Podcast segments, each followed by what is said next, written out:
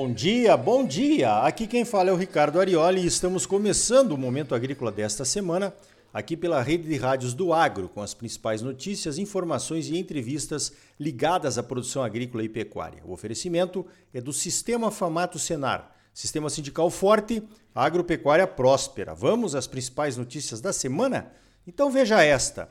Há duas semanas apresentamos aqui uma entrevista com Francisco Medeiros, da Peixe Brasil, falando sobre os avanços da piscicultura em 2020. Aprendemos que a tilápia, por conta do seu melhoramento genético e da sua produtividade, e também pela sua aceitação no mercado, será a espécie que vai alavancar a nossa piscicultura, principalmente para exportação. Aprendemos também que aquele produtor de peixe independente, de pequeno ou médio porte, vai ter mais dificuldades para sobreviver nesse mercado ele precisa estar associado a uma cooperativa ou a uma empresa integradora para ter mais competitividade, previsibilidade de produção, assistência técnica e insumos mais baratos, incluindo aí o fornecimento de alevinos de qualidade. Ou então terá que ter capital suficiente para atuar do tanque ao prato, com alta produção, industrialização e até marca própria. Pois então, já tem estado saindo na frente na atração de investimentos na área é o Mato Grosso do Sul. O Mato Grosso do Sul, que já é o maior exportador de tilápia do Brasil, desenvolveu um programa de incentivos chamado de ProPeixe. Entre os objetivos do ProPeixe está a simplificação de normas e procedimentos, além da adequação da carga tributária sobre o produto, visando maior competitividade. O ProPeixe também prevê apoio ao crédito e recursos financeiros para os produtores interessados. O governo de Mato Grosso do Sul quer chegar a uma produção de 36 mil toneladas de peixes agora em 2020. Em outubro do ano passado, o Grupo Pluma anunciou a criação da primeira integradora de peixes do Mato Grosso do Sul, no município de Itaporã, no sul do estado. Agora, no começo deste ano, outra empresa, a Franco Mares, anunciou a primeira indústria de tilápia enlatada do Brasil. Será construída em Itaporã também e deve começar a funcionar em 2022. Tá vendo?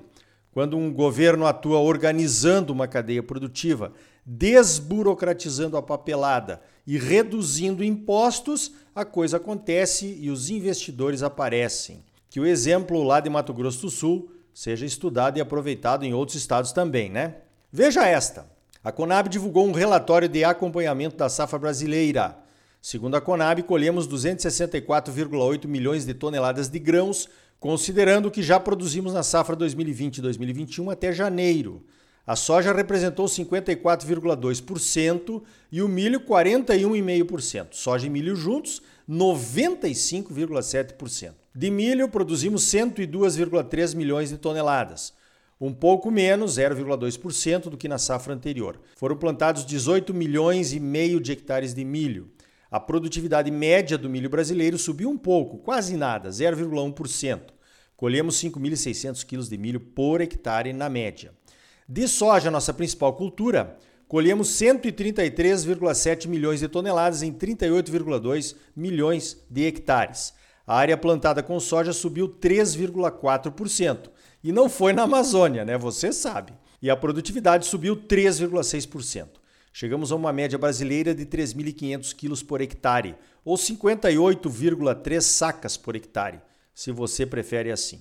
Na cultura do algodão, produzimos 2,7 milhões de toneladas de pluma numa área de 1 milhão e meio de hectares. A maioria dessa área de algodão foi depois da colheita da soja em segunda safra. Este é o Brasil potência agrícola que muito nos orgulha, não é mesmo? Veja esta, com os boatos de uma greve de caminhoneiros que aconteceria no começo de fevereiro justamente quando vai começar o grosso da colheita de soja no Centro-Oeste, a Petrobras publicou em seu site alguns dados para explicar a sua política de preços para o óleo diesel.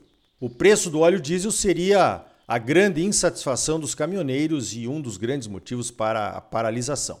Segundo a Petrobras, o diesel brasileiro não é o mais caro do mundo. 121 países têm preços de diesel mais altos que o nosso.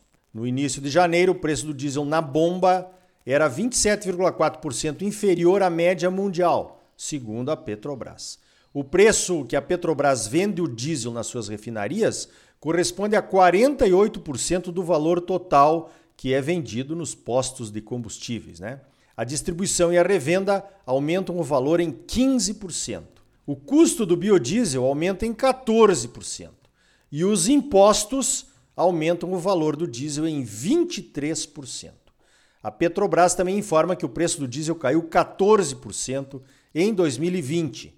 Custava em torno de R$ 2,33 o litro nas refinarias em janeiro de 2020 e fechou o ano custando R$ 2,02 por litro. Nas refinarias, bem entendido. A Petrobras argumenta que precisa seguir as cotações internacionais do petróleo e do diesel. Aquela história que já aconteceu antes de vender mais barato do que custa, literalmente quebrou a empresa no governo Dilma. Todos lembramos disso, né? A Petrobras compara o diesel com algumas commodities. Quando o petróleo sobe no mercado externo, os preços são imediatamente repassados no mercado brasileiro. Acontece com a soja, com o milho, com as carnes. Alguns grupos de caminhoneiros reivindicam um preço nacional para o diesel. A Petrobras argumenta que isso não é possível por conta dos diferentes custos de produção das refinarias e também do custo de distribuição.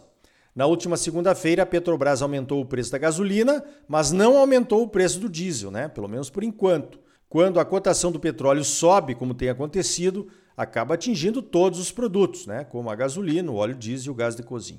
Pois então, ainda não está bem definido se haverá paralisação dos caminhoneiros ou não. Unos dizem que sim, pero outros dizem que não. Parece que não há unanimidade entre as lideranças da categoria. Mas uma greve de caminhoneiros agora, que poderia parar o país, como já aconteceu, seria um desastre para o Brasil, hein?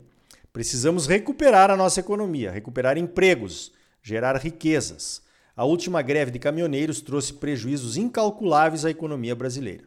Os prejuízos agora seriam ainda maiores por conta da crise econômica que vivemos, né? Sabemos que os caminhoneiros são os nossos parceiros e foram heróis nessa pandemia garantindo o abastecimento de todas as cidades brasileiras, mesmo aquelas que fecharam, lembram disso? No início da pandemia. Mas agora acho que o apoio da sociedade a uma greve dos caminhoneiros seria nulo. Bom, talvez nulo não seja a palavra, né? Os oposicionistas ao governo Bolsonaro iriam adorar, hein? Pensem nisso. Pelo sim e pelo não, o governo já anunciou a retirada dos impostos na importação de pneus. Veja esta: os produtores andam nervosos com os governos pelo mundo afora. Na Argentina, onde o governo suspendeu as exportações de milho até março, quando começa a entrar a safra nova, os produtores bateram recordes de venda da safra nova com medo de novas medidas restritivas. Na Ucrânia, um dos países do leste europeu, que tem solos de primeira qualidade e potencial para aumentar a sua produção de soja, milho e trigo, o governo anunciou que pretende limitar ainda mais as exportações de milho. A Ucrânia é o quarto maior exportador de milho do mundo.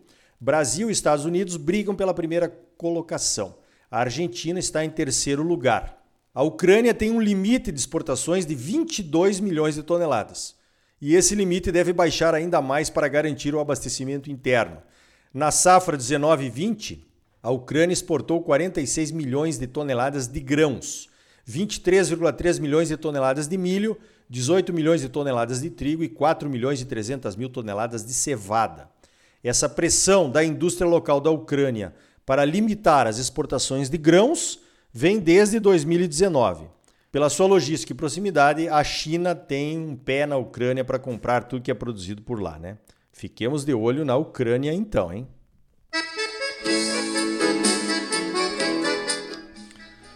Então tá aí. No próximo bloco vamos conversar com Edeon Vaz Ferreira, do Movimento Pro Logística. Ele vai nos contar como é que o Vale do Araguaia, conhecido como Vale dos Esquecidos, terá agora a melhor logística de transporte de Mato Grosso.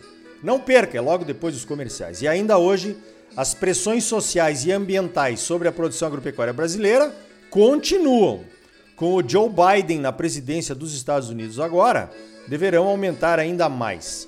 A COFCO, a grande trading chinesa que atua no Brasil, vai mapear toda a soja que compra até 2023. Quem tem medo da rastreabilidade, hein? Vamos falar também sobre a resposta da Abiov às pressões para uma moratória do Cerrado. Todas essas pressões, demandas e pautas sobre o agro vêm de ONGs, ONGs.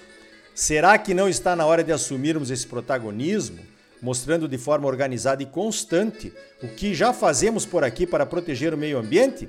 Ou ficar na moita escondido é a melhor estratégia? Quem tem medo da rastreabilidade, hein? E aí, tá bom ou não tá? É claro que tá bom. Você só merece o melhor, então não saia daí. Voltamos em seguida com mais momento agrícola para você, um oferecimento do Sistema Famato Senar. Sistema sindical forte e agropecuária próspera. Voltamos já. Música